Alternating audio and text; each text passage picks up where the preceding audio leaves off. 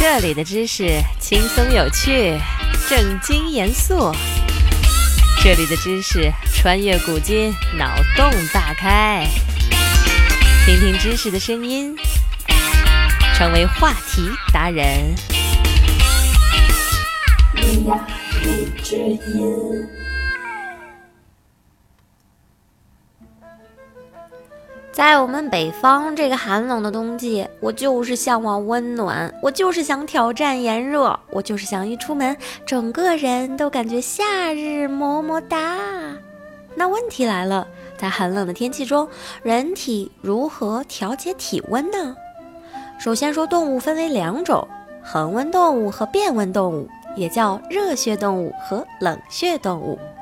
恒温动物就是不管周围是冷是热，体温。会维持在一个比较稳定的范围。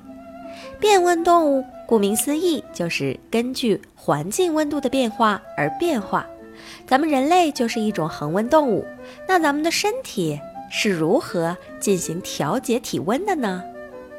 这是一个关于车间主任的故事。咱们先来认识一下故事的主人公——体温调节中枢，一种中枢神经。人体温度是多少，主要由中枢主任说了算。它长在人体的下丘脑。这个中枢主任有两个贴身秘书，一个叫冷觉感受器，一个叫热觉感受器。它们生活在人体的皮肤和黏膜上，负责测量周围环境和皮肤的温度。遇到不同的情况，就由不同的秘书上。当外面环境比较冷，体温又比较低的时候。要去报告的是冷觉感受器，接到报信后，主任就会发号施令了，派几个小喽啰调节体温去。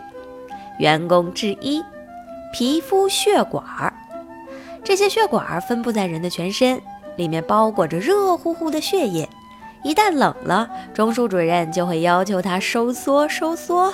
为啥要收缩呢？因为血液是热的。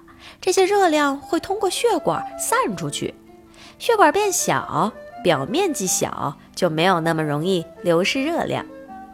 员工之二，骨骼肌，大家都感受过吧？感到冷的时候，咱们会打哆嗦。那你知道为什么哆嗦吗？其实这就是中枢主任命令咱抖的。中枢主任说：“抖抖更健康。”在抖的过程中，肌肉就好比在不停的运动，运动的过程就会产生热量。员工之三，激素。